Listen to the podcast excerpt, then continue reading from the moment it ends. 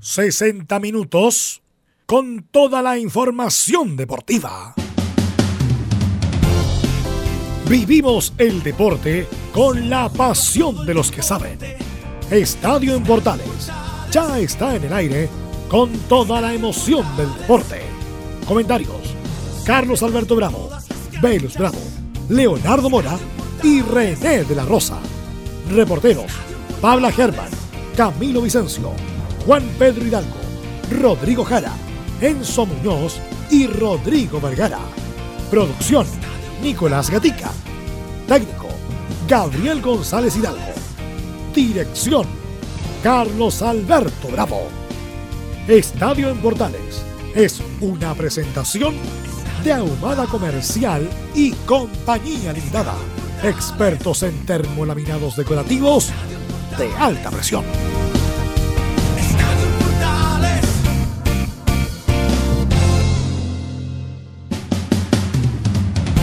14 horas minutos, somos Estadio Portales en el aire.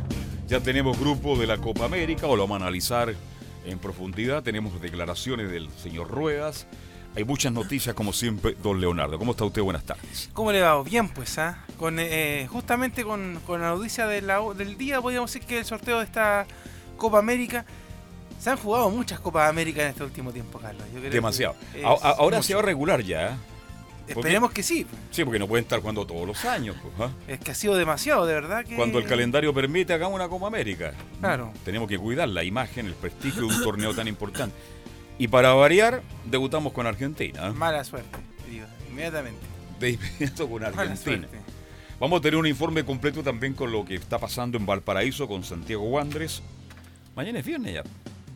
¿Mañana? No, pasado mañana. sí, el, viernes ya hay noticias. Ahí hay noticias. tema. Pero da la sensación en el ambiente futbolero de que Wander va a estar en la primera A. Claro, el que falta es el, otro que sube. Exacto. ¿Serán 18 equipos? Yo creo que 18 equipos y ahí podría subir también Arica, siempre Arica, ¿no? Vamos a ver qué pasa. Una reunión cumbre el próximo día viernes para determinar ¿Qué pasa con Wander? Tendremos reacciones de lo que está ocurriendo justamente en el, puerto de Chile. Porque ya no es el primer puerto de la República, ahora es San Antonio. Bien, titulares, Nicolás Gatica, ¿cómo te va? Buenas tardes. Buenas tardes, Carlos, también a Leo y toda la sintonía de portales titulares para esta jornada de día miércoles.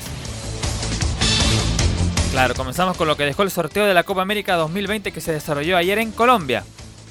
Si bien los grupos ya se sabían de antes, ayer se determinó que Australia va al grupo sur de Chile y Qatar va al grupo norte. Tenemos a conocer, por cierto, esos grupos durante esta emisión. Chile, lo adelantamos, debutará el 12 de junio ante Argentina en el Monumental de River Plate. Tendremos la palabra de Reinaldo Rueda quien se refiere a este nuevo campeonato. En el fútbol chileno, claro, seguimos con noticias de Wende donde varias autoridades del club se refirieron a lo que esperan del consejo el día viernes. En Colo Colo Jorge Valdivia, un medio brasileño, aseguró que le gustaría volver a jugar en Palmeiras, aunque reconoció que sigue negociando con el equipo Albo. En Católica el Tati Buljubacit se refirió a los que siguen, los que negocian y los que no continuarán la próxima temporada. En la UN, el día después de la serie de Johnny Herrera, Rodrigo Goldberg se refirió a varios temas del club. En Audax Italiano ayer se decía que Juan José Rivera no seguirá en el conjunto itálico, pero eso se resolverá el día viernes. En Coquimbo renovó una temporada más el volante Rubén Farfán, en cuanto a Mauricio Pinilla está en veremos su continuidad.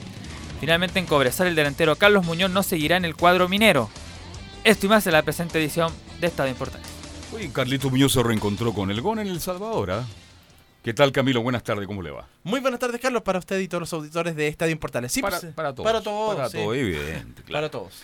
Me acuerdo Omar Barchana. Buenas tardes para todos. Y así. ¿Qué será? No, está descansando en paz el gran productor, un hombre importante en la radiodifusión deportiva, Don Omar Marchán. Bien, analicemos el grupo porque esa es la noticia. Sí.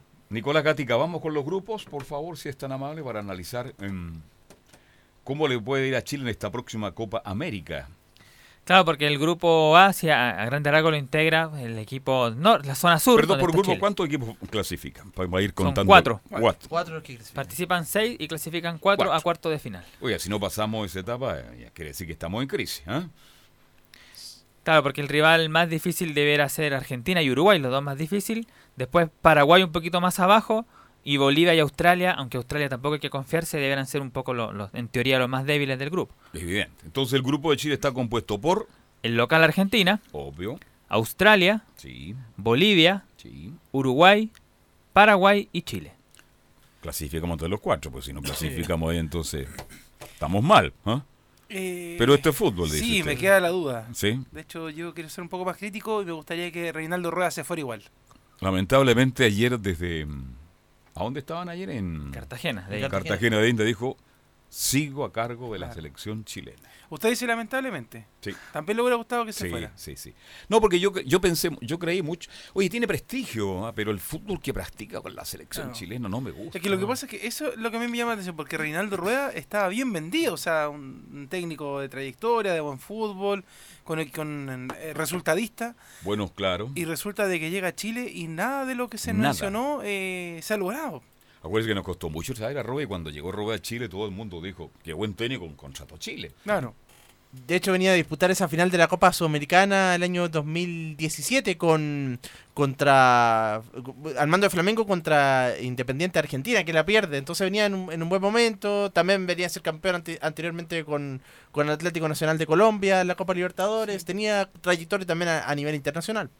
Bueno, pero en Chile las cosas no se le han dado, no se dio y creo que ya estamos muy encima de Yo, la yo, preferiría que fuera otro técnico el que llevara a cargo las clasificatorias.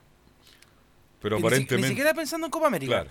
Pensando en las clasificatorias que ya vienen Sí, en- eso en es lo la- más en importante. el próximo año. Sí. Son las clasificatorias. Sí.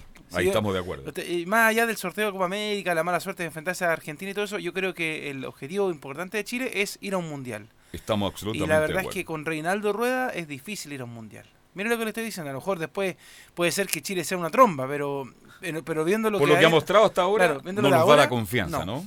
No. Ahora, el otro grupo, Nicolás Gatica, por favor. Claro, el otro grupo B o zona norte también conocida está Colombia, que es el otro organizador. De hecho, en Colombia se va a jugar la, la final. Parte en Argentina y termina en Colombia. Junto a Brasil, el actual campeón de, esta, de este torneo. Qatar, que fue el invitado. Venezuela, Ecuador y Perú. Ojo, lo compromete, usted tiene la fecha porque Chile juega dos partidos en Mendoza.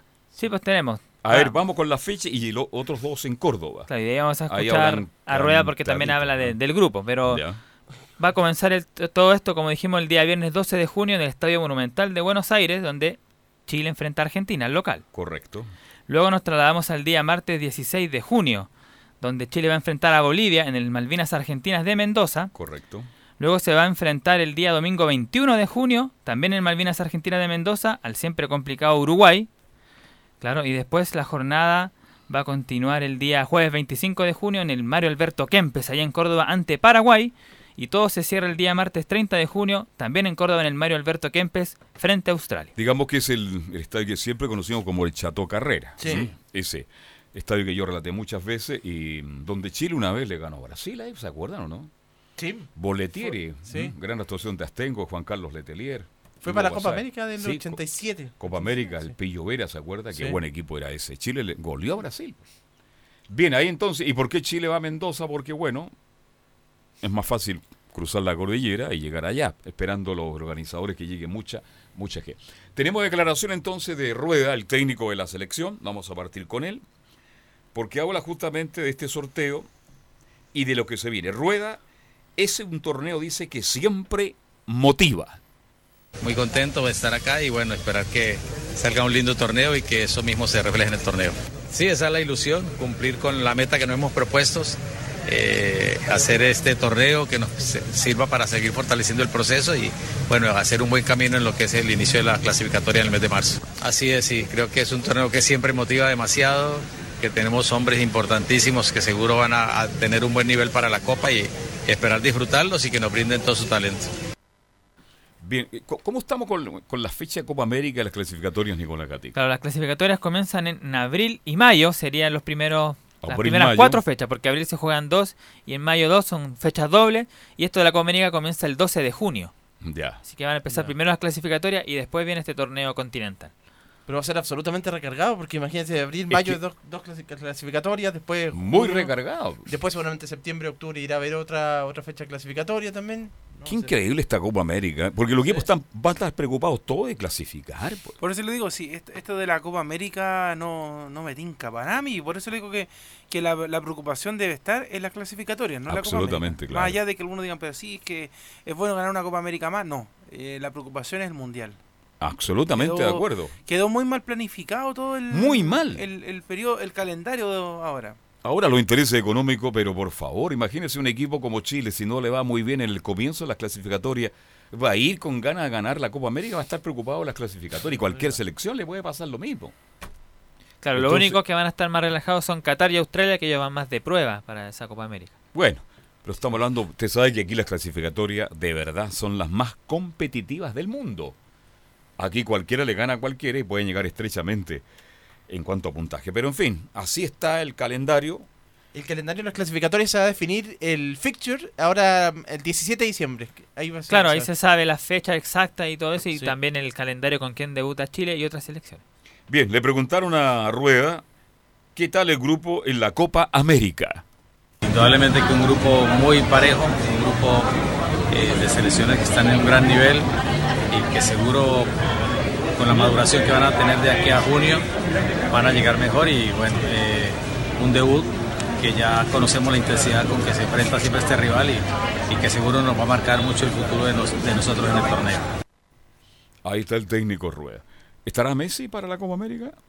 Yo creo que sí, porque es la- una de las últimas oportunidades de, de ganar, la, la última de hecho de ganar una Copa América. ¿Está hecha para que gane la Copa América Messi? Algunos decían que, que sí, sí, es la- Ya. es la última posibilidad porque después le va a quedar el Mundial de Qatar, que ya va a ser, ya definitivamente creo de, de lo último, así que sí, de hecho una... Va a estar cerca de los tres. El otro día estaba viendo el promedio de la selección chilena para el próximo Mundial y todos, la, la media es 35. ¿ah? Ya esta generación dorada prácticamente. Estas clasificatorias creo que son los, las últimas posibilidades que nos pueden dar alguna buena noticia. Pero en fin, yo creo que está bien. Messi ha ganado todo y quiere ganar una Copa América. Sí. Es lo que le falta. Es lo que le falta.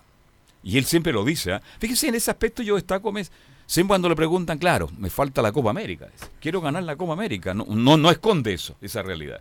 Porque es así, lamentablemente para él, que es un tremendo pedazo de jugador y que ahora le ganó por pocos puntos al, al zaguero del Ah, Van Dijk, Van Dijk, sí. Claro. Del, El Balón de Oro. el Balón de Oro. Sí, Por muy pocos puntos, por 7, 8 puntos fue 7, más o 8 menos. puntos, sí. sí Ronaldo muy abajo. ¿ah? Los ti- ¿Usted tiene ahí el puntaje? No, que aquí no nos aclara Velus que dice por qué se hizo esta Copa América el próximo año es para quedar a la par de la Eurocopa y de ahí en adelante claro, jugar sí. cada cuatro años. Sí, sí, de hecho, eh, eh, esa- esa- ese Es el- motivo lo el- conocemos, lo- sí. pero finalmente, como decía ayer Don Waldo, termina siendo cacho. Porque entre medio de una clasificatoria, jugar una Copa América desvía la atención de cuál es el Totalmente, objetivo que tú sí. ti- tienes que ganar. O sea, yo sé que hay equipos que quieren competir por las dos cosas, pero hay algunos que se les hace más difícil, como a Chile, por ejemplo, que sabemos que no tiene un buen plantel y como decía usted, Carlos, es además la última oportunidad para algunos jugadores de la poder última. participar, tanto de la No. Copa América como de la clasificatoria. Incluso algunos ni siquiera van a llegar al Mundial. Exactamente. Algunos incluso no van a llegar al Mundial por asunto de edad. Estaba viendo justamente el calendario, la edad de los jugadores el otro día y Chile es un equipo, bueno, ya besado, más experimentado. Viejito. Viejito, por no es. Bien, Rueda también habló de los grupos y dice los grupos están muy equilibrados. Siempre la mejor expectativa por todo lo que significa la historia de, de este gran torneo y todo lo que son las selecciones de Latinoamérica, Suramérica que, que tienen ese gran potencial, ¿no? Creo que va a ser un lindo torneo. Sí, seguro, los grupos están muy equilibrados y bueno, esperar llegar a la final. Esperar que se retome ya todo en marzo. Por ahora, como tú sabes, ya está todos en sus clubes y trabajando ya en la planificación ahora inicialmente para lo que es el mes de marzo. Seguro que sí, así sea. Indudablemente que Barranquilla seguro que va a ser la sede de la final y Colombia va a ser un protagonista importante, ¿no? Una final en Barranquilla. ¿Usted sa- sabe lo que eso, Leonardo, no? ¿Usted sabe lo que está en Barranquilla, no? Oiga, la mínima son 36, 100% humedad. Es terrible. Yo he estado en Barranquilla muchas veces, así que... Me acuerdo que Alberto Campuzano, que un día estaba, era vecino mío en las cabinas de transmisión, y de repente lo veo llegar con una manguera. Le dije, ¿qué hay que hacer? Me voy a mojar. me dice. Y yo me meto a la, a la cabina y era terrible, era inaguantable jugar en Barranquilla. Pero eso es una zona muy futbolizada. Muy futbolizada. La pasión por el fútbol en Barranquilla es extraordinaria. Y esos son los climas que más le han costado a Chile también, Carlos. La- Chile, a Chile le cuesta mucho el calor, la humedad. Sí, más que Más que la altura. Sí, Más sí. que la altura. Porque en Quito no se han sacado buenos resultados en las clasificatorias y ahora tampoco en, en, en Colombia. Vamos a ver qué nos, cómo nos va con esta selección de Chile, con el señor Rueda, por las clasificatorias que es lo más importante, y después veremos cómo nos va a ir en esta nueva versión de la Copa América, que bien lo decía Velo, lo sabíamos, ahora se va a regular. Tiene que jugarse cada cuatro años. Ah, 2024 la siguiente Exacto, edición. como Mire, pero ser. los números. Esto Vamos es, con los esta números, es a la parte que me gusta a mí en- cuando vemos Usted es matemático, ¿ah? Sí, pues. ah. Ya. A propósito de Argentina, que es el rival de, de Chile para el debut, han jugado 28 veces y eh, el elenco nacional nunca la ha podido ganar. Esto en Copa América. En Copa América, ¿Ya? claro. Acumula 20 derrotas y 8 empates. Sí. ¿ya? Contra Paraguay solo ha ganado en 7 ocasiones y ganó en 4 y perdió en 19. Con 62 goles en contra y 28 a favor. O sea, tampoco es bueno.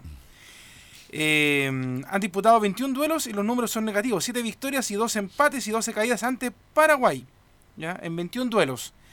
Después, eh, bueno, contra Australia no hay registro porque es primera vez que son invitados, pero hay registros mundiales.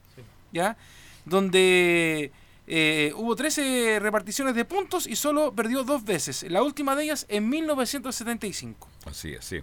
Y también hubo un partido en la Copa Confederaciones que igualaron 1 a 1. Uno a uno, exactamente. Claro, Entonces, eh, esos son los. Bueno, y. Australia le- Bolivia. le, hizo gol Mark. Australia se lo hizo. Y ¿no? con Bolivia No, ah, también, ¿no? Sí, con Bolivia sí. Suiza. Ya. Claro, Sí. los números De los números de, lo, de, de Del- este grupo de Copa de América. Grupo de Copa América. Ah, Es bien especial, así que no están a favor de Chile los números, pero a ver, partiendo galán de la Argentina, porque de hecho el técnico del equipo argentino decía que tenía un condimento especial jugar con la selección más allá del debut, sino que Sí. porque es la selección chilena. Sí. Y ellos A todavía no se les que- olvida las Copas América. No, eso no se lo va a olvidar jamás. Y además que Chile, claro, es, eh, los números hablan de que Chile es totalmente menor, pero en los últimos 10 años Chile mejoró tanto en el fútbol que ahora ya las cosas pueden...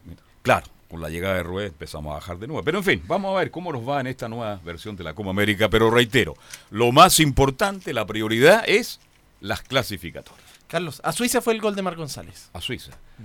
Una pelota larga de derecha y cabezazo ahí en el segundo poste. ¿ah? Exactamente. Fue lo más importante que hizo Marc por la selección chilena. Una de las más importantes, yo creo. Sí, de las más recordadas, por lo menos. Las más recordadas. Bien.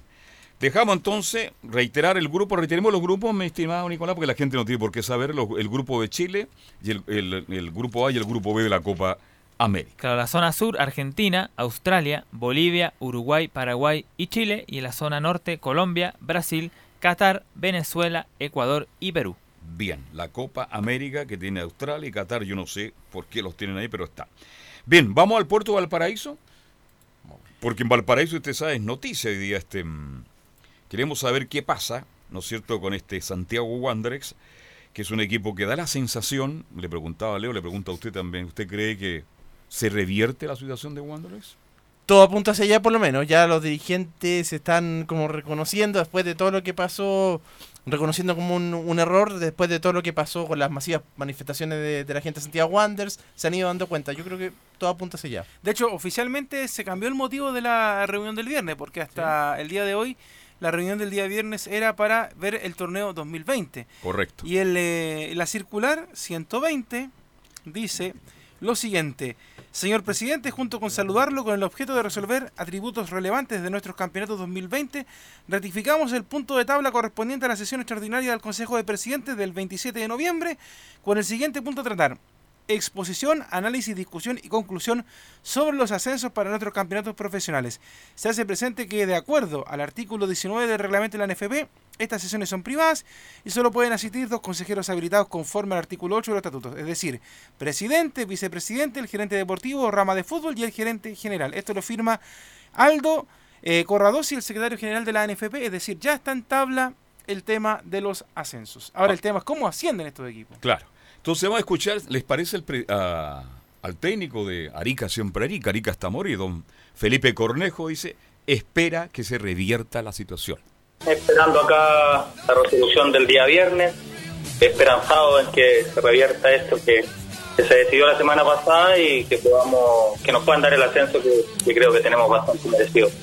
Es un balde de agua fría, la verdad que el trabajo, como tú lo dijiste, en esta división cuesta muchísimo porque los recursos son escasos. eh, en el caso de San Marco de Arica tenemos que instituir los viajes cada 15 días. Entonces es complicado y, luchas todo el año por, por- el único premio que existe en la división, que es el ascenso.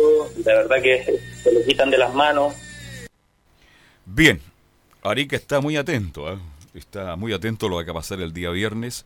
Ya han aparecido otros, hasta Colchagua está reclamando algo, dice. ¿Ah? Sí, porque está ¿Usted segundo. no en la reclamaba tabla. nada, no? No. Ya. Está segundo en la tabla Colchagua, entonces ahí reclamaba Francisco Ruiz de que podrían todavía tenía la opción de, de subir a, segunda a la primera vez. Bueno, ayer hubo una reunión, la- la- los rostros más importantes, la gente más, más identificada con Santiago Wander. Agradecemos todo lo que nos ha enviado nuestro colega y amigo Alejandro Martínez.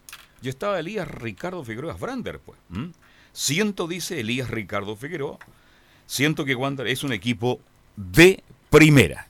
Bueno, a mí me parece, como lo han acá expresado, como guanderino, siempre fui de niño, eh, y siento, siento también que Wander es un equipo de primera. Wander, eh, lo que representa Wander en el fútbol, no solo nacional, internacional, es mucho.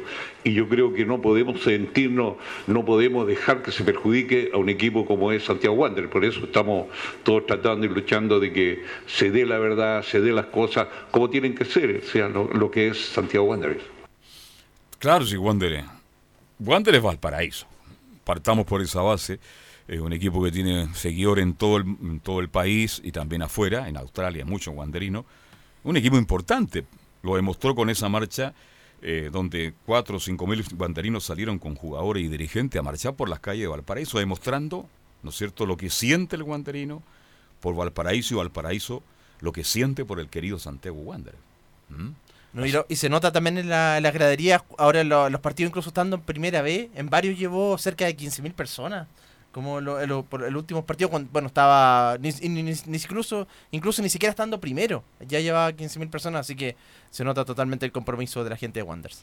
Claro, y estar en primera es muy, es más importante que estar Sí. en la B y los recursos son mayores. Wander ha tenido problemas. ¿Quién fue el, el socio del líder? Es Ibañez, ¿no? Ibáñez. Que estuvo a cargo de Wander, ya retiró sus plata, tengo entendido. Entonces Wander quedó prácticamente con pocos recursos. Ahora, la pregunta que me hago siempre yo. En el pasado los viejos dirigentes del fútbol no tenían el aporte del CDF. ¿Cuánto recibe un equipo de primera división? ¿Cuánto recibe un equipo de segunda? Por lo menos yo creo que, de acuerdo a los gastos, deben tener el 70% de la planilla, más los sponsors, más la- las recaudaciones que son muchas, pero que ayudan, pero en el pasado esas plata no estaban. Hay que administrar mejor, hay que gastar de acuerdo, ¿no es cierto?, a lo que, a lo que ingresa. Creo yo. Lo que pasa es que ahí hay que ver también cómo se ha estado manejando el fútbol negocio. Siempre yo eh, le pongo ese guion, fútbol negocio en estos últimos años. Porque, por ejemplo, en ese mismo tiempo que usted decía que, que se manejaban planillas inferiores, tampoco había tanta locura por, por ejemplo, mandar a un jugador a jugar a Argentina. Exacto. Porque si uno, por ejemplo, se va a lo más próximo, que antes de que se transformara esto en fútbol negocio, en el tiempo de, no sé, Marcelo Sala, en los 90 Ujú. hasta el 2000, eran muy pocos. O sea, era, en ese tiempo hablábamos de fútbol internacional de Marcelo Salas, de Iván Zamorano. Claro. Y sería, o sea, más allá de dos o tres nombres más que podríamos agregar a la lista, pero era eso. Entonces, después de que el fútbol se transformó en un fútbol negocio, eh, las cifras se elevaron. O sea, decían, porque en Argentina al jugador le pagan tantos millones, en Chile tienen que pagarle los mismos millones para que venga acá. Porque, por ejemplo, en su momento, eh, cuando llegó, no sé, pues, eh, Leo Rodríguez a la U, Acosta, la Católica, eh, Corocito. a- a Costa, es- eran, eran cifras, pero... Hoy aparecían, los sueldos aparecían. Yo, eran, eran cifras pero es- extraordinarias, pero al mismo tiempo, en eh, dólares. en esos tiempos esos jugadores también se bajaban las cifras, o sea, jugadores que venían de Europa, por ejemplo, el Leo Borussia Dortmund, eh, y llegar a participar al fútbol sudamericano, fútbol chileno, como usted decía, Acosta, Gorosito, pero resulta de que eh, ellos también todavía se manejaban cifras que eran todavía abordables. sí. Pero en estos momentos, cuando usted empieza a mirar la planilla de los equipos y, y se da cuenta de que, por ejemplo, cuando lo mirábamos a, a principios de año, que, que la U siendo el, el peor equipo del torneo, de- por decirlo de alguna manera, de los grandes, fue el que más gastó Y mucho. y mucha plata. Y después venía la Católica y Colo Colo. eh, y después Palestino, Audax. Entonces usted se va dando cuenta, mire la cantidad de plata que Sí. gastan en X jugador. Ayer me encontré con un par de hinchas de la U. Oiga, de la puerta 12, no sé, usted ubica la puerta Sí. 12. Carlos Alberto, somos de la puerta 12. Todos molestos en la forma que salió Johnny Herrera. Cuidado, y lo, lo digo antes, esto a, a medida que se acerque el comienzo del campeonato, esto va a reventar. ah, Cuidado, esto no va a quedar así muy tranquilito. Ojo con eso. Bueno, pero él me decía una cosa, ¿por qué en Chile no pagan en pesos? Porque tienen que pagar en dólares. Hoy día con el alza del dólar, imagínense traer un jugador de cierta categoría. Y si no aceptan mala suerte nomás. ¿Se acuerda que ayer lo decía Aníbal Mosa? Lo escuchábamos cuando hablaba Sí. del tema de la, de lo- de lo- del tema del cambio monetario. ¿Sí? Sí, es, es un tema bien complicado para, para- Y sobre todo pensando que, por ejemplo, ahora eh, el dólar ha estado, pero por las nubes. Se mantiene en 800, 800 pesos. pesos. 800 pesos. Entonces, imagínese lo que significa en estos momentos despedir a un jugador o contratar a un jugador. Es, pero es Su- terrible. subió mucho. Bien, sigamos avanzando en Guande porque habló Miguel Chaito Ramírez, el técnico del cuadro porteño. Hay un compromiso con el club. Primero está la responsabilidad con, con el club. Hoy día firmamos, bueno, casi todos los jugadores han firmado los finiquitos, cuerpo técnico finiquito hoy día. Pero, pero hay algo especial y hay, algo más allá, que es Santiago Wander. Por eso hemos estado todos los días tratando de, de hacer todo lo posible para revertir esta situación. ¿Y cómo lo hemos hecho? Eh, yendo a programas de televisión, dando entrevistas, comunicando nuestra sensación. Eh, se ha podido lograr, no solamente acá en Valparaíso, sino que en todo Chile, una buena unión. Eh, tenemos un referente del fútbol chileno, referente de, Santiago Wander, referente mundial como Don Elías Figueroa, que también ha estado muy al tanto y pendiente de poder ayudar y transmitir eh, esa ansiada ayuda que necesitamos para que los presidentes recapaciten en esta, en esta situación. Ahí está el Cheito Ramírez. Cuando hablamos de Elías Figueroa, Elías Figueroa debutó en Wander como a los 17 años. No jugó mucho tiempo, pero Wanderino formaba en Wander. Después estuvo en Calera con el Tano Bionde. Salvador Tano Bionde lo lleva a Calera. Y por ahí tiene un paso de nuevo fugaz en Wander. Y ahí se fue al mejor equipo, uno de los mejores equipos del mundo de la época. ¿Cuál era? Está aquí en Sudamérica. Peñarol. Peñarol. Peñarol donde Uruguay. jugaban los cracks. Peñarol recorría el mundo, cobraba una cantidad de plata impresionante. Y ahí llegó Elías Ricardo y después se fue a Brasil, etcétera, etcétera. Pero él siempre estuvo muy ligado a su querido Santiago Wander. Yo creo que la discusión, Carlos, no está en que si sube o no sube Wanders. La discusión está con La Serena. Sí. También. Que, que es la que, que es la que ha tenido más problemas porque si fuera por, por los descensos, los ascensos directos, perdón, tienen que subir ellos dos. Claro. Pero a, a mí de repente como que uno se ríe un poco así al, eh, mirando el fútbol. Reclama Cobreloa. No, está un, poquito, está- más, está un poquito más abajo por el Está quinto en la tabla. Claro, claro. Tiene 39 Es que en. Calama escribí, y si pasa algo, ¿por qué no? po? Tiene ¿Ah? 39 Hay que subirse al carro. ¿ah? Y, y 43 tiene La Serena. O sea, ¿qué va a hacer un equipo que tiene 39 contra el que tiene 43? No me vengan con cuestiones. Cobreloa, Si ya no se van a jugar más partidos. Que señor Rivero, que lo contrataron porque es un buen técnico, no le fue tan bien en Cobreloa, porque Cobreloa era puntero en un momento dado del campeonato. Daba la sensación que Cobreloa era el equipo que subía. Sí. Mirando para atrás y resulta que así no fue. No pasó. Se enredó en algunos resultados ahí ahí y después lo, lo pasó Santiago Wanderers y, y el propio Deporte de la Serena. Tenemos la última de ahora del, del presidente Rafael González, que tiene nombre del gran zaguero de Colo Colo. Me he comunicado con varios presidentes, entre ellos Colo Colo y la Universidad Católica. No olvidemos que en la primera parada Colo Colo no le dio el respaldo a Wander con su voto. Todo cambia después. ¿ah? Escuchemos al presidente de Santiago Wander. He recibido varias llamadas, he tenido conversaciones con, con varios presidentes, entre ellos el presidente Colo Colo, el presidente de la Universidad Católica también, que desde el primer día del Consejo de Presidentes manifestó una disposición a que Wander pudiera ser proclamado campeón si se po- ponía término al, al campeonato ese, ese mismo día. Eh, y así como ellos, hay otros presidentes que en privado han manifestado esta misma decisión. Eh, del mismo modo, la gestión que está realizando la Asociación Nacional de Fútbol Profesional a través de su presidente van encaminada eh, a, un, a buscar en- entendimiento, diálogo y obtener una, correcta solución. Eh, del mismo modo, también observamos que la comunidad, la sociedad, ha entendido también en esto una situación de justicia deportiva que nosotros consideramos que se debe cumplir. Ahí está don Rafael González, presidente de Wander, que ayer estaba con una corbata verde, pero como diciendo, aquí está el presidente de Santiago Wanderers. Así que habrá que esperar de aquí al viernes. ¿A qué hora se reúnen los presidentes de clubes? ¿Tienen horario? ¿Diez y media? ¿Once de la mañana? Sí, un poquito más media, tarde, sí. por ahí llega Sí, y- ya. esta misma hora ya después están, después del almuerzo ya votan. ¿Cuál es el pálpito suyo, Leonardo, y el suyo, Camilo Vicencio? ¿Qué va a pasar el viernes? El mío es que se revierte, que, que yo creo que, va a subir Santiago ¿Que Wanderers. sube Erika, sube Wander y sube Serena? Lo de la Serena, claro, ahí no, no me atrevería a decir, pero lo que sí va a subir Santiago Wanderers por lo menos y San Marco Arica de la segunda división a la primera vez. Valdivia no creo que esté pidiendo subir porque estaban por bajar. Sí, no, yo creo que como dice usted, sube Sube Wander, sube La Serena y sube San Marco. San Marco. Y los de Colchagua la FIFA porque estaban a un punto de diferencia, así que y el torneo se cerró. Y se cerró con lo que hay. Claro. Entonces ya no tienen nada que, que pelear. Si esto es, eh, está siendo medio salomónico en, en cierto modo. Así que Será no- zona Guasam, zona muy importante Colchagüita, pero por ahora... ¿m? A Da la- esperar. a esperar. a esperar. el próximo campeonato. Bien, cerramos este capítulo entonces, vamos a hacer la pausa, 14 con 30, seguimos haciendo estadio en Portales. Radio Portales le indica la hora. 14 horas 31 minutos. Termolaminados de León, tecnología alemana de última generación. Casa Matriz, Avenida La Serena, 776 Recoleta. Foro 22 622 56 76. Termolaminados de León. Porque somos lo que Chile escucha. Escuchamos a Chile.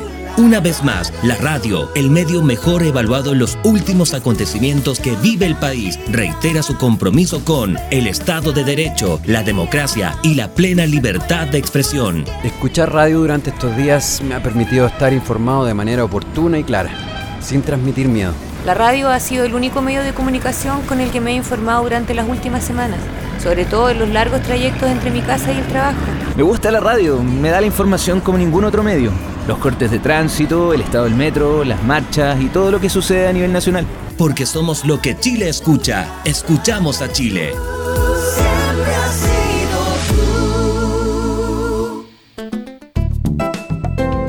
Comercial IAC Compañía Limitada. La mejor calidad mundial en laminados decorativos. Comercial IAC Compañía Limitada es Vertec en Chile. San Ignacio 1010, Santa Rosa 1779, Avenida Mata 446 y Portugal 501. Comercial IAC Compañía Limitada es Vertec en Chile.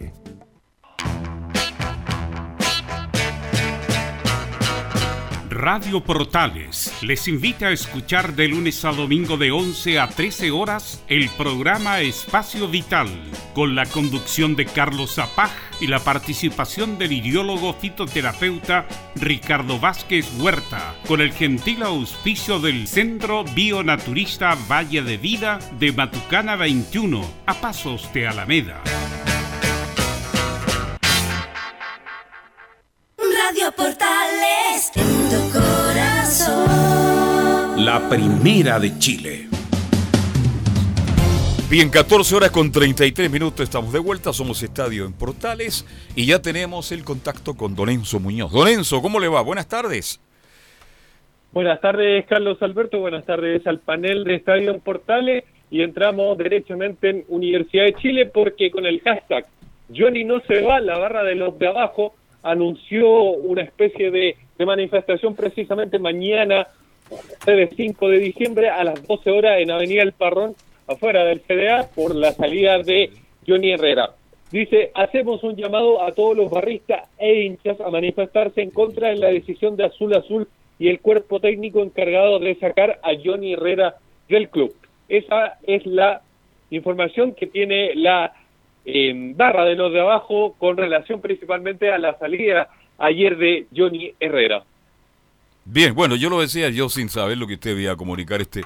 Yo me encontré con varios hinchas ayer, no sé por qué tengo la suerte de encontrarme con ellos, me comentaban que estaban muy dolidos en la forma, ¿ah? había que haberle ofrecido otras cosas a Johnny, Herrera. estamos de acuerdo en eso, ya se tomó una determinación, Dios quiera que lo que vaya a ocurrir mañana no pase a mayores, pues, mi estimado Enzo Muñoz. Sí, al menos el llamado está, la convocatoria está para mañana a las 12 horas afuera del Centro Deportivo Azul, ahí específicamente en Avenida El Parrón.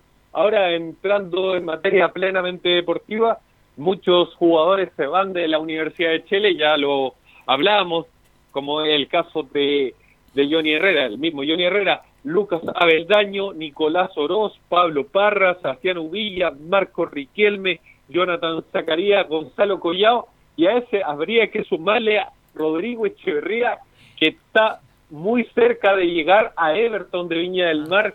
El defensa que actualmente pertenece a la Universidad de Chile se encuentra negociando su pase aunque las informaciones hacen poder decir que está más cerca de Everton que de continuar en Universidad de Chile. Y sobre eso habla Rodrigo Golver sobre el equipo para el 2020. Con Sergio planteamos nuestro objetivo que de aquí a tres años más el 40% del plantel esté formado por jugadores de la cantera. Por tanto, e, es, nuestro objetivo y no solamente por el tema de Lucas, no, solamente por el tema de que es un bajo presupuesto, sino que ese presupuesto que es, que es, más, que es más acotado, preferimos invertirlo en un buen jugador y decir un jugador que traigamos que pueda ser desequilibrante, pero no que tape, por ejemplo, a un Camilo Moya, que, que, le, que le extendimos el contrato, no sé, Cristóbal Campos, que no ha debutado, pero sabemos que tiene, tiene tremendas cualidades y, queremos confiar en él también.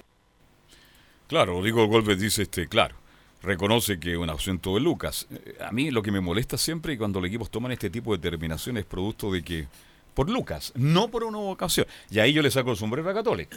Católica todos los años siempre tiene jugadores de las canteras que los lleva al primer equipo. algunos les va realmente bien el primer equipo, se van afuera, incluso algunos se reparten por todo el fútbol chileno. Entonces, bueno, ahora falta de Lucas, habrá que darle oportunidad a los jóvenes, como dice Rodrigo Golber y Leonardo. Claro, de hecho, eh, cuando dice esto Golber, yo tampoco lo siento convencido, como dice usted, primero porque, a ver, este año tenían jugadores jóvenes y no los hicieron jugar. No lo hicieron Por ejemplo, hablamos de Pablo Parra. Muy poco. De, este jugador joven de, de Cobreloa. De Cobreloa. Ya, y se habla de cantera, porque algunos me dicen, ya, estaba hablando de jugador joven, pero no de cantera. ¿Qué pasó con Iván Rosa? ¿Qué pasó con Luis Roja? ¿Qué pasó con Valencia? Que jugó un partido, ¿se acuerdan? Sí. Ahora tendrán la oportunidad, me imagino. Entonces, ¿qué pasó con eh, ¿Qué pasó con todos esos nombres? ¿Qué pasó? Hay jugadores que, bueno, el mismo Collado, que se termina yendo ahora cuando justamente a la U eh, le falta otro arquero. empezar a preparar a Cristóbal Rojas para poder hacer de segundo arquero. Pero no, el, el trabajo con los juveniles en la U, primero porque sacaron al encargado del fútbol formativo, o sea, que era el, mismo Caputo. Pero en cuánto, en, algún último tiempo, ¿cuánto han cambiado en la, en, cadete de la U los Han cambiado más que el formato de Copa América. Oye, es una locura. Yo recuerdo que hace algunos días estaba Romerito, pues estuvo Valencia ah. y, se va cambiando, estuvo el, Chueco Ponce también. Se cambia permanentemente, estuvo este español. Peor Tamorúa. Imagínense, ya, ya, ya nombré cuatro así al pasar nomás. Creo que ahí hay un problema de fondo, ¿ah? Hay que darle un tiempo más prudente a los técnicos para que trabajen tranquilamente. Y lo que le digo yo también es que si hay jugadores en el fútbol formativo, vayan dándole oportunidades porque si se van a seguir van a seguir esperando de que esto avance, que no avance, porque finalmente todos los jugadores, y, ahí es donde uno, los hinchas de la U se terminan tostando, terminan jugando en Calera, terminan jugando en, no sé, en San Marco, y terminan siendo figuras. Y resulta que en la Universidad de Chile dicen, hoy pero este no alcanzó ni a llegar ni a sumar un segundo en el primer equipo. Ahora, el tema de Echeverría que usted dice, mm, hay una segunda conversación, me imagino, porque Cherría estaría volviendo a Everton, que ya estuvo allá y le fue muy bien, entre paréntesis. ¿Usted ve cómo termina esto? ¿O se abre alguna posibilidad para seguir conversando, Enzo? Las informaciones dicen que están más cerca de, Everton que de Universidad de Chile. Al parecer aún le queda una que otra conversación al, al defensa, pero al parecer todo, todo indica principalmente que va a continuar en Everton. Su, su carrera al menos durante el próximo año. Eso sobre Rodrigo Echeverría. Escuchemos otra más de de, em, de Rodrigo Golver, que ya que ustedes hablan del, del fútbol formativo, escuchemos lo que dice sobre este cuestionamiento que se le hace a Universidad de Chile por sacar a Hernán Caputo, jefe de las divisiones menores, y ponerlo principalmente como técnico al primer equipo. Los proyectos o lo que nosotros establecimos acá son institucionales, no son personales. El proyecto que nosotros tratamos de desarrollar acá no es el plan de Hernán Caputo, no es el plan de Rodrigo Golver, de Sergio Vargas, es el plan de la U. Y va a ser llevado a cabo por las personas que nosotros creamos que tienen que llevarlo a cabo. Por lo tanto, el que, haya, que Hernán haya salido del fútbol formativo no quiere decir que el fútbol formativo quedó acéfalo, no quiere decir que, vamos a buscar mejorar siempre, que vamos a buscar hacer, eh, hacerlo mejor, siempre lo vamos a hacer. Claro, porque hay un técnico más por más tiempo hay que tener, este, ¿no es cierto?, la capacidad para tener a los técnicos un tiempo más que prudente si los jugadores no nacen de un día para otro. Pues, ¿ah? Entonces, en ese aspecto, la U ha sido débil, ha tenido problemas, no ha dado en el clavo con el técnico. Y ahora era Caputo, pero Caputo, con todo respeto, Rodrigo Goldberg, conociéndote y con el cariño que tengo por Rodrigo, indudablemente que Caputo va a estar más preocupado por el primer equipo. No creo que él ocupe la tarde mira a ver a las juveniles. Como en el pasado que había muchos técnicos de la U, y no lo voy a nombrar porque la lista es larga, que iban a ver a la sub-12, la tercera infantil, a la juvenil. Hoy día eso ya no ocurre y ahí creo que el, el cordón umbilical se anduvo cortando. Pero en fin, yo creo que a mí lo que me molesta siempre cuando los clubes tienen problemas económicos, no por una vocación, sino que siempre por problemas económicos echan mano a las divisiones menores. Y la U debe tener un par de jugadores más que interesantes. Ojalá que tengan mayor oportunidad de los jóvenes, porque de verdad en el último tiempo no la han tenido y algunos que subieron tampoco han tenido las condiciones para estar ahí en el primer equipo en su Muñoz. Carlos, o por obligación también se está haciendo por esta norma del sub-20 ahora también, ya, ya están obligados a tener una cierta cantidad de Obligación. minutos. No Sí. me gusta a mí. Sí, Obligan a un equipo a tener un jugador en cancha de la sub-20. Claro, porque hay algunos que- al revés. Hay algunos que se logran, que, que se logre- que ya se lo ganan por, por mérito, como el caso, bueno, la, en la U Moya, bueno, Moya venía de San Luis, pero, pero formado en la, en la U ya, ya es por mérito, por la, por la actuación No, que Moya tiene. se ganó absolutamente. Sí, ¿Mm? pero, pero hay otros que, que lo La tienen que- experiencia la agarró sí en Salud de Quillota. Sí, Volvió a la U y ahora es figura. Enzo Muñoz. Sí, ya que estamos hablando un poquito del presupuesto que tiene Universidad de Chile, el presupuesto también tiene que ver con la clasificación o no a este cupo de, de Chile 4 a la Copa Libertadores que, se va a definir el viernes en el Consejo de Presidentes y sobre esto habla precisamente Rodrigo Goldberg. eh, que es sumamente importante para la conformación del plantel, pero eso es algo que nosotros nos tenemos que plantear en varios escenarios. Recién el viernes se va a saber, eh, se, se va a votar esto, por tanto no, no- nosotros no podemos esperar hasta el viernes para ver qué es lo que vamos a hacer con los jugadores, por eso tenemos que tomarnos y ponernos en distintos escenarios para ver qué es lo que eh, para ver qué es lo que vamos a qué lo que vamos a hacer. Y con respecto a lo primero, bueno, hay, hay jugadores que ustedes ya saben, bueno, que no van a que no van a continuar, como Lucas, como, como Johnny, muy difícil que continúe el Nico Oroz, me encantaría, pero un millón y medio de dólares es una cláusula alta. Es una cláusula muy, muy difícil de, de- de acceder. Lo mismo que el Leo, ojalá que podamos extender el préstamo. Y el resto son algunas decisiones que vamos a ir tomando, tomando en el camino. Bueno, el Nico es muy caro, este y definitivamente ya no creo que siga el Audechi. Y en cuanto a Fernández, también lo veo muy medio complicado, Enzo Muñoz. Sí, lo, lo de Leo Fernández es completamente complicado porque básicamente depende de Tigres, no depende de Universidad de Chile. Universidad de Chile ya hizo todas las gestiones, habló con el jugador, habló con el representante del jugador, pero los problemas sociales y por qué principalmente eh, recaló en Universidad de Chile es para agarrar continuidad. No ha podido, producto de la situación país y el cuadro mexicano quiere tener al jugador un poco más cerca. Se habla de que iría al mercado mexicano, no precisamente al Tigres, pero sí al mercado mexicano para que lo, lo tengan más cerca y lo puedan ver ahí mismo y pueda tener, agarrar continuidad y se adapte al fútbol norteamericano específicamente. Y ya que, ya que hablábamos de, de personas que se van, de jugadores que se van, también hay que hablar un poquito de, de los nombres que, que ya suenan para Universidad de Chile y dos hombres eh, están bastante en la palestra. El primero, Felipe Mora, que lo hemos hablado, que no va, no es un jugador transferible, pero está en México el jugador, está interesado también en volver, aunque el, eh, su pase cuesta bastante, Universidad de Chile buscaría un préstamo en el caso del jugador, y otro que suena también en Universidad de Chile y está sonando hace bastante rato es el caso de Marcelo Díaz, el volante termina el contrato a mitad del, del 2020 con Racing de eh, Racing, el equipo argentino, y no renovaría, por lo cual estaría muy cerca o al menos en conversaciones con los azules, sino para incorporarse a, a este fin de año, para incorporarse a mitad del próximo cuando ya termine su contrato. Bien, lo de Marcelo Díaz fue un rumor que aparece ayer y sigue circulando ese rumor. En cuanto a Mora, que es un buen jugador, oiga, en México, con sí con sa, nunca ha sido titular, nunca titular, titular, titular. Ha tenido buenos momentos en el fútbol mexicano, ha marcado goles, pero no ha sido un jugador que uno diga ya, este tipo es inamovible como centro delantero. ¿Ah? Acá en la UCI, eh, por En la ya UCI. se- sí, ya se sabe que, que le, que le fue bien, pero, pero en México, claro, como usted lo mencionaba, no está en su mejor momento, no, no ha logrado consolidarse.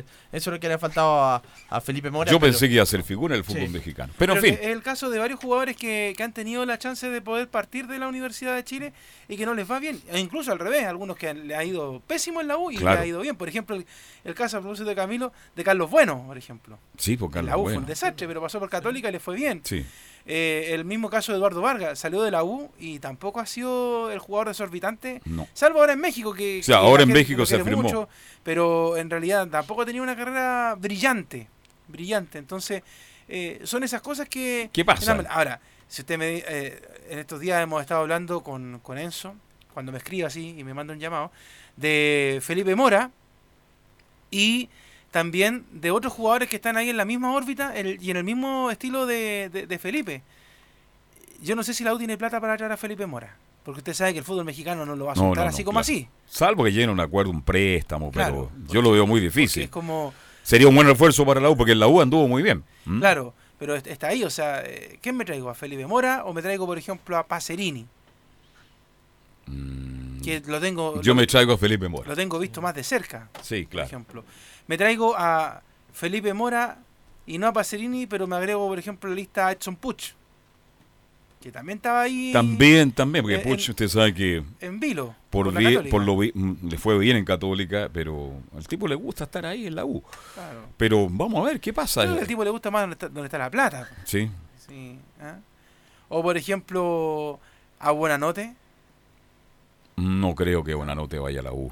No, no, no, no creo bajo ningún. No, imposible. Hasta Tagle se enoja. ¿eh? O Toselli, que también incluso estaban hablando de... Pero yo, que- yo sé que es la temporada de Claro, uno, sí. esta es, eh, hubo rumores van, rumores vienen. estamos, pero- no me imagino a Toselli defendiendo el arco de la U, definitivamente. No, no, no, no, no, no, no me lo imagino. Claro.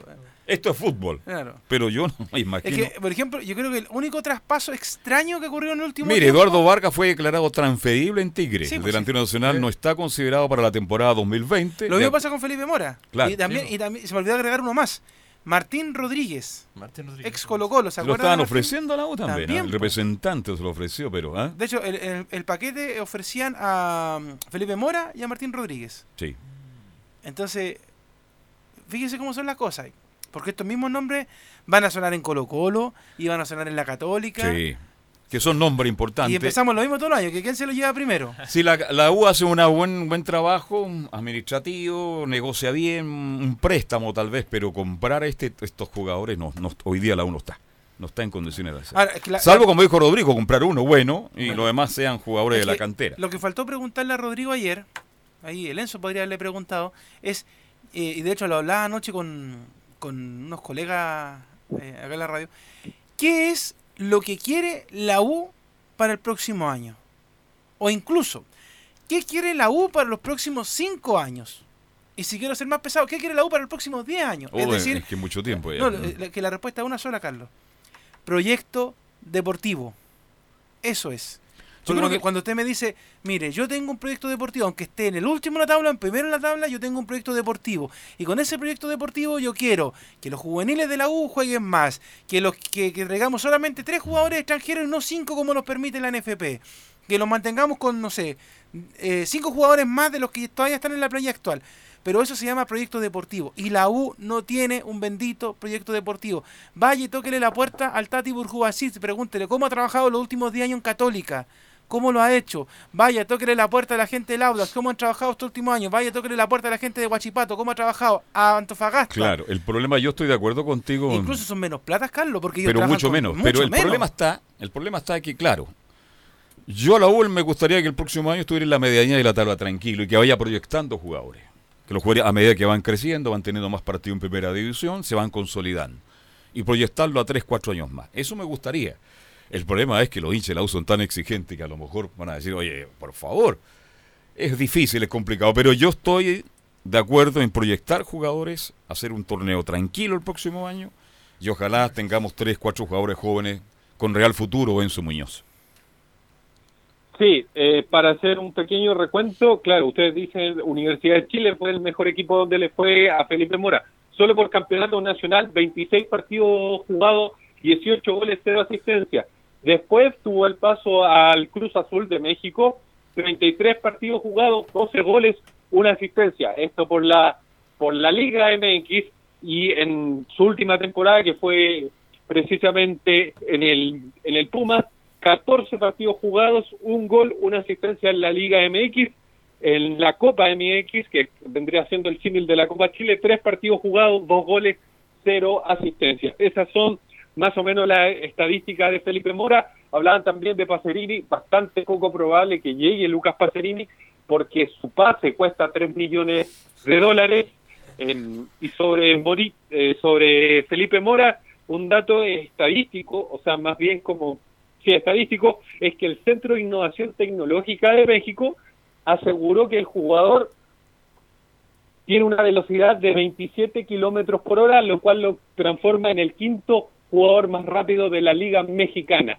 Eso es un dato bastante, bastante curioso de, Felipe Mora. Y hablaban un poquito Martín Rodríguez y tiene que ver plenamente con la mala campaña del Puma en México que no, ni siquiera clasificó a los playoffs. Entonces por eso habría una poda bastante grande en el Puma y en los dos nombres de estos jugadores, Felipe Mora, Martín Rodríguez, la dirigencia no los quiere y los, eh, los vio como transferibles.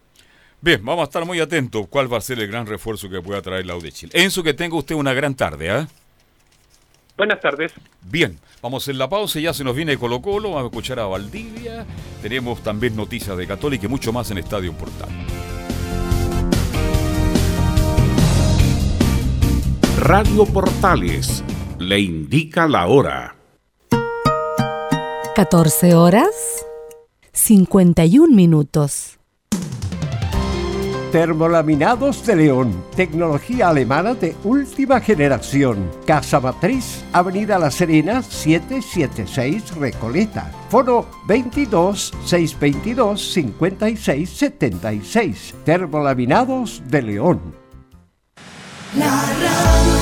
Porque somos lo que Chile escucha. Escuchamos a Chile. Una vez más, la radio, el medio mejor evaluado en los últimos acontecimientos que vive el país, reitera su compromiso con el Estado de Derecho, la democracia y la plena libertad de expresión. Escuchar radio durante estos días me ha permitido estar informado de manera oportuna y clara, sin transmitir miedo. La radio ha sido el único medio de comunicación con el que me he informado durante las últimas semanas, sobre todo en los largos trayectos entre mi casa y el trabajo. Me gusta la radio, me da la información como ningún otro medio.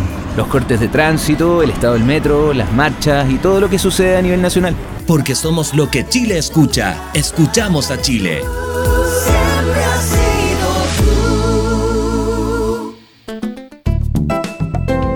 Comercial IAC Compañía Limitada. La mejor calidad mundial en laminados decorativos. Comercial IAC Compañía Limitada es Vertec en Chile. San Ignacio 1010, Santa Rosa 1779, Avenida Mata 446 y Portugal 501. Comercial IAC Compañía Limitada es Vertec en Chile.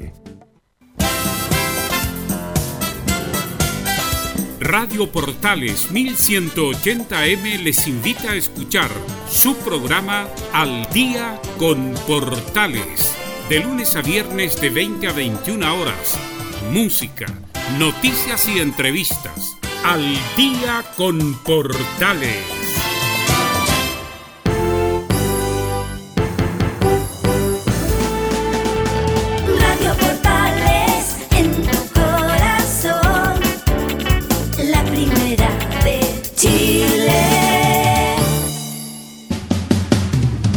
Bueno, cantemos.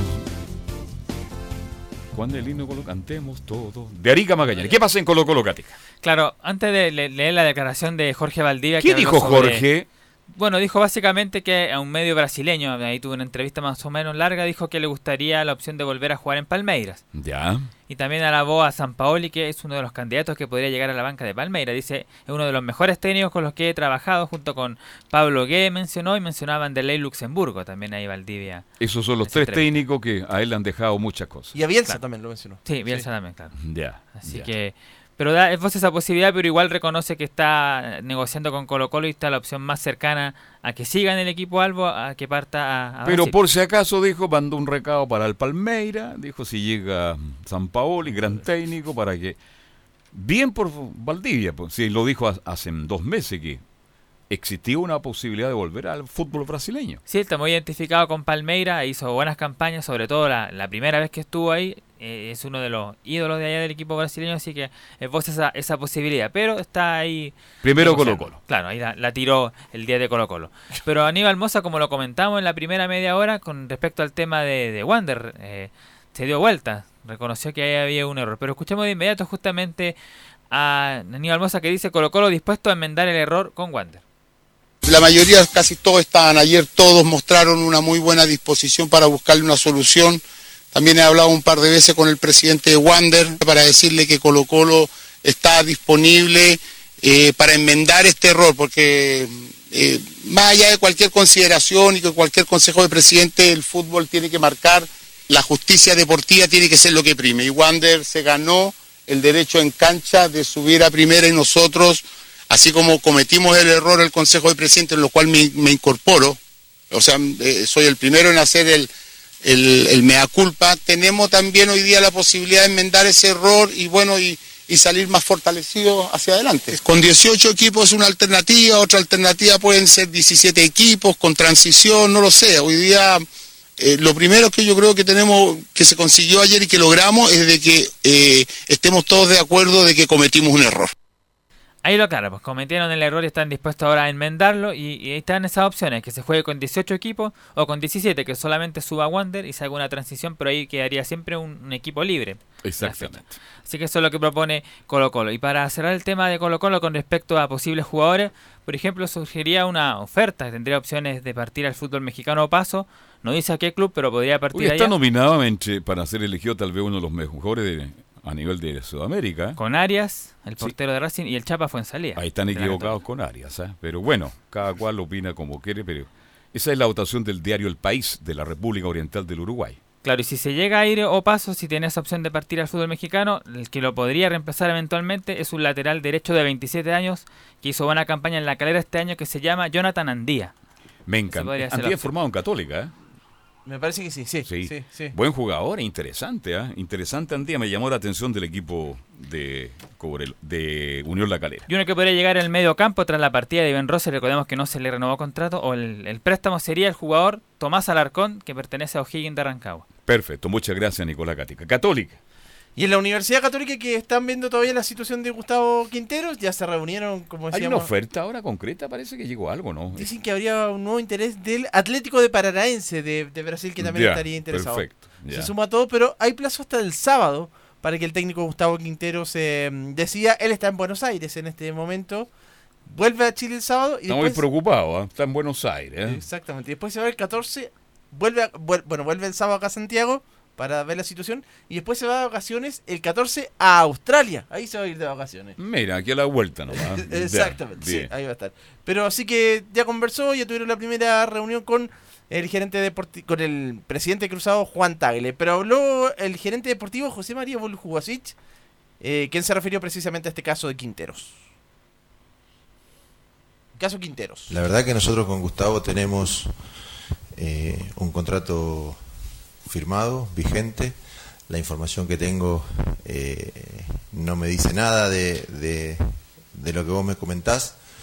Yo tengo que responder con, con la información que tengo y la información que tengo es que nos hemos juntado con Gustavo este tiempo, hemos planificado, hemos conversado con, con los jugadores que terminan contrato y estamos planificando eh, lo que viene.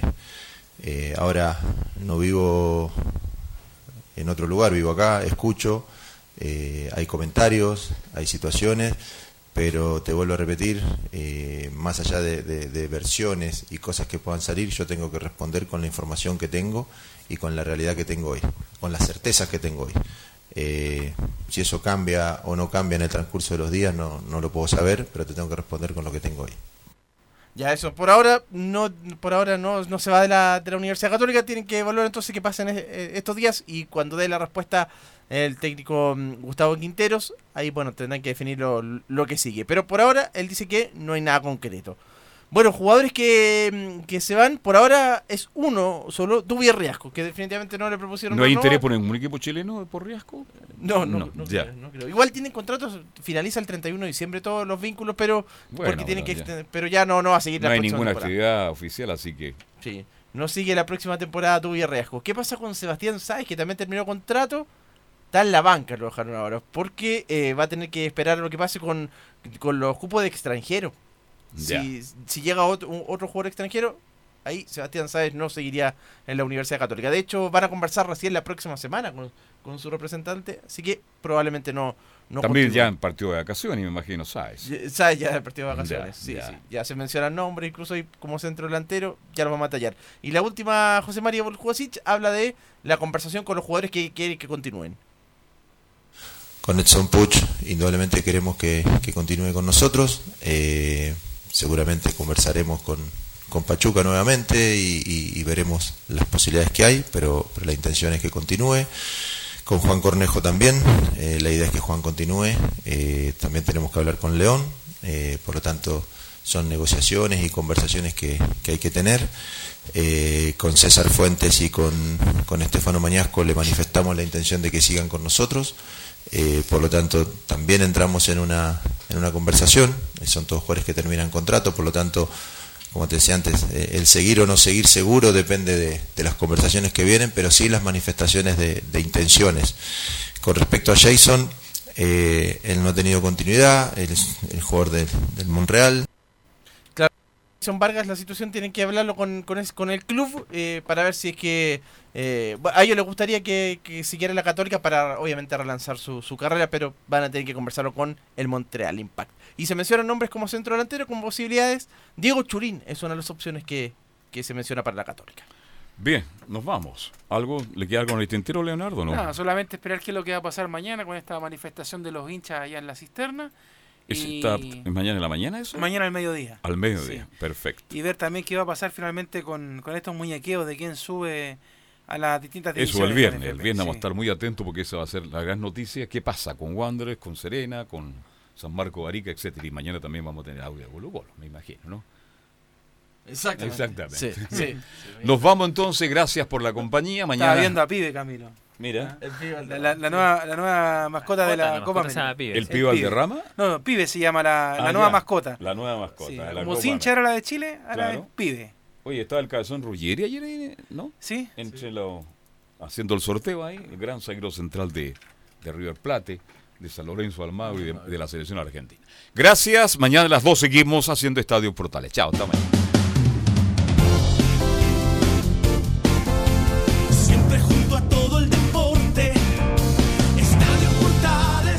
Fueron 60 minutos con toda la información deportiva.